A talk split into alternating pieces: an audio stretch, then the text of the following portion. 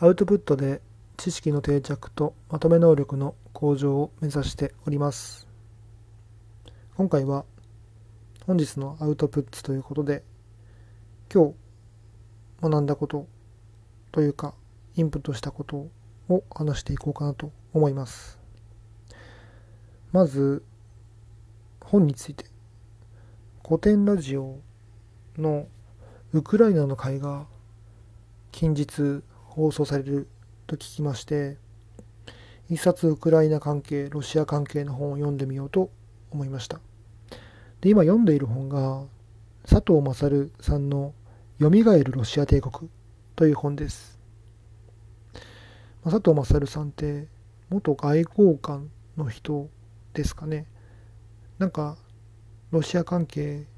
に詳しくて鈴木宗男さんなんかとうん。いい関係なのか悪い関係なのかあれですけども絡んでたイメージのある人ですね。で本を読むとまあなんか全般的にロシア史ウクライナ史を網羅する作品ではなくてこの方が実際にロシアにいた時期に経験したことをメインに抱えている本でまあ対極的な歴史観というわけではないですけれども非常にあのそこの目にした耳にした学んだ生のロシア情報が記載されているのでそういう意味でいけば面白いなという本です。で結構その当時の、まあ、ロシアというかソビエトですね。ソビエトの時代なので共産主義っていうのかな。その思想についてやはりそのメインの国ですのでその思想が。でそうするとやはり出てくるのがマルクス・エンゲルスとかあとヘーゲルなんていう表現も出てきますね。弁証法という言葉分かりますけども中身については分かりませんけどねヘーゲル。なのでまあまだ10%程度しか Kindle で読んでいませんけれども序盤でそんな感じなので大体そんな感じの路線で進むのかなって気はします。なのでロシア・ウクライナ理解というよりはむしろ古典ラジオの資本主義違うな。マルクス・エンゲルス会を聞いた派生として読むとあこの単語聞いたことあるっていうレベルで少し興味が湧くかもしれません。まあ古典ラジオのウクライナ会公開まであまりに出場がないので読み切れない気もしますけれどもちょびちょび読んでいこうかと思っています。次に同じく本でレイモンド・カーバー。レイモンド・カーバーの大聖堂を読み進めています。で今読んでるのが、まちょうど中盤ぐらいで題名が「僕が電話をかけている場所」という題名の短編の作品です。これは病的なアルコール中毒の主人公をはじめとした人たちがその更生施設に入ってそこでやり取りされていることが描かれています。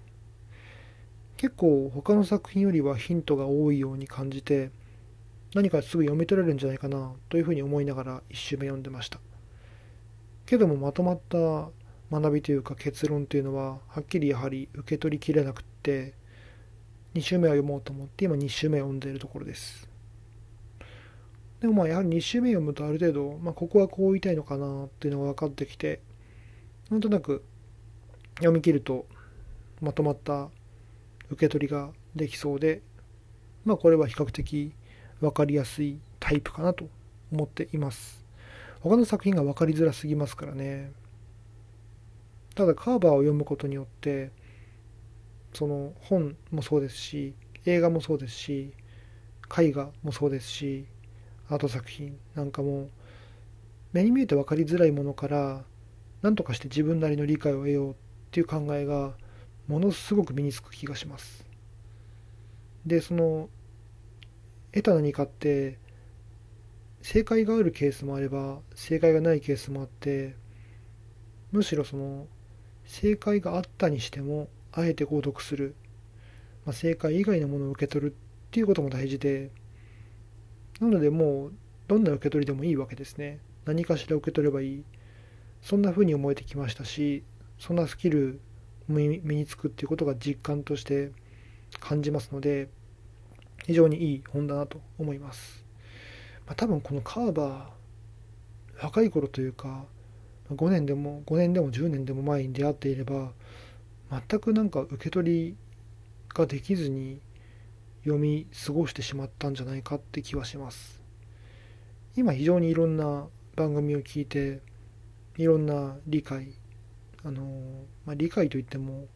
物事の本質まで理解できてるわけではありませんけども、まあ、せいぜいあそのその単語聞いたことあるとかその有名な人その偉人の名前その文学者その学者聞いたことあるとか、まあ、そんなレベルの理解なので非常に表層的な理解ですけれどもそれでも取っかかりがあるないによって物事の理解度、まあ、理解できる度って違ってくると思うので表層的な理解とか単語だけの理解であっても、まあ、だいぶ興味を持って学ぶ手がかりになっている気はします。なのでそんなにインプット型になっているっていう自覚はあってもそれでもなんか何かしらの学びの取っかかりのスキルになるとは思っていて悪くない動きだなと思っています次はウィークリー落合を見ましたウィークリー落合で今回人工生命と環世界とメタバースっていう回をやっていました人工生命は守備範囲外すぎてははなるほど。って感じだったんですけど。も環世界とメタバースについてはイメージだイメージぐらいは一般人としてうんこんな感じのイメージかなっていうレベルのイメージはつくのでそこについては結構いろいろ考えながら聞けましたで、まあいろいろ話はされていましたけども、思いつくことで、ドイツの生物学者かな？のユクスケルの環世界っていう本、話題に上がってましたけども、読みたい読みたいと思っていてなかなか読めていません。結構あの薄い本なんですよね。薄い本なので結構すぐ読み切れそう。なのでこれはもう、うん、まあ、すぐ読むという予定に入ってはいませんけれどもまあそのうち読まなければなと思いましたあと質問で出ていた環世界のアンラーンということに関する回答が面白かったですね環世界のアンラーン、まあ、環世界といういわば自分とかその人が見た目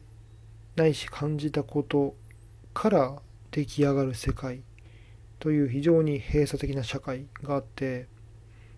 で他の人とか他の生物が感じる世界、まあ、感世界って全く違うわけですよね。でそれを自分の感世界からだけの物差しで測ってしまうととても何でしょう何も受け取れずに終わるというか自分の感覚からの劣化した知覚としての受け取りしかできなくって何も何もというかあまり得るものがなくなってしまいます。ただ他人の目を通して見るとか他人の感覚器官を通して感じるっていう風な意識を持つことによって自分の感世界とは違う感世界からの学びを得ることができるんじゃないかと思います。そういった意味で感世界のアンラーン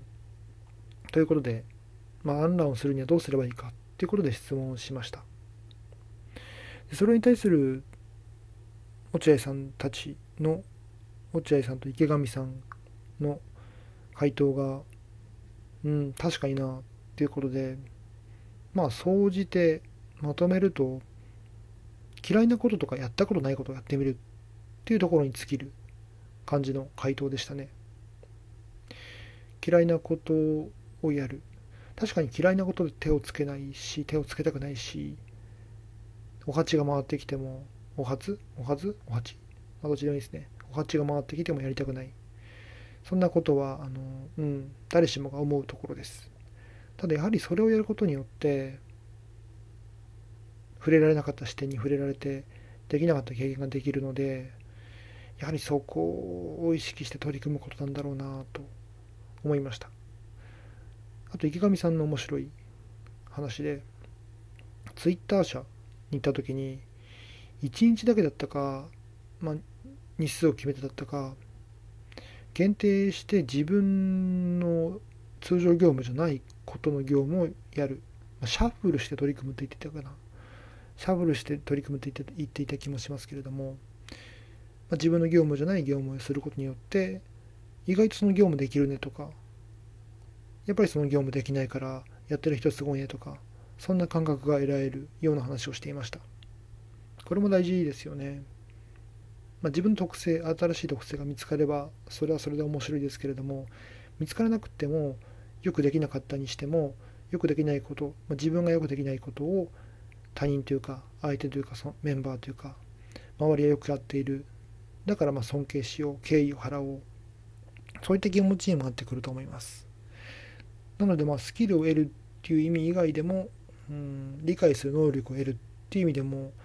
自分のやったことないことをやるとか苦手なことをやるっていうのは大事なことのように思いました。で最後にポッドキャストのラジオただいま発行中の最新回と最新前の回を聞いてました、えー、調味料の回の走り始まりで醤油の回をするためのステップとして塩の回をしていました。そしたらもう「古事記」とか過去の日本の塩文化についても語られていてすごいなと思うとともに小倉平久さんのこのなんつうんだろうなこの網羅的な知識すごいなと感じました。そもそも「古事記」の始まりの話で雨のぬぼこ天のぬぼこかな？どっちでもいいですけどね。天のぬぼこをかき混ぜてコーロコーロとかき混ぜている。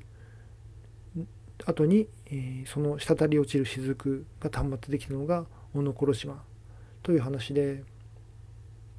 その小野殺島、まあ、滴った雫っていうのがそもそも塩ではないかっていう説を唱えていました。確かにそう言われるとうん。その海という混沌の何者でもないというか何でもない状態の混沌としたものの中から生まれ出るものっていうのはまあなんか魚とかを取り出すとすればもうちょっと描写が違う気がして滴って固まって島になるっていうと塩っていうのがやはりなんか想像に難くないイメージがつきました。であと面白いのがなかなか塩塩が取りづらかった、うん、場所だったということを言ってました。日本がですね。他の国は岩塩など岩から取れる塩もあるようだったけれども日本は海塩というか海水から取れる塩しかない。なのでなかなか内陸の方には住みづらい、まあ、塩がないと人間生きていけませんので水も大事でしょうけど塩も大事。で塩を輸送していくとなるとどうもなんかにがりが障害になるようでにがりが水分を吸収して何だったかな重くなるだったかな、まあ、水分を吸収して良くない状態になるっ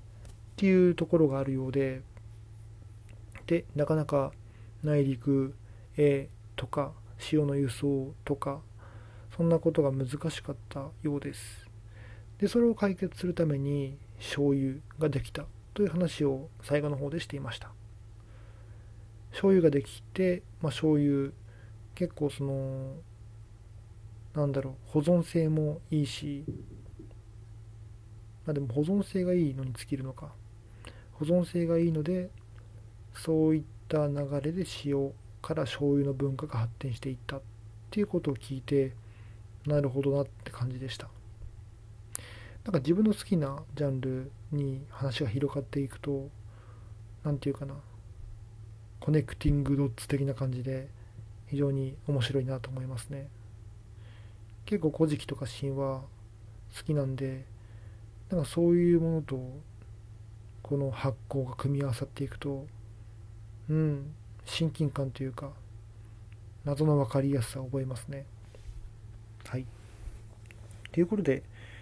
今回は本日のアウトプットということで本よみがえるロシア帝国とレイモンド・カーボン大聖堂。そしてウィークリー落合。最後に、えー、ラジオただいま発行中の番組について話をしました。それではまた。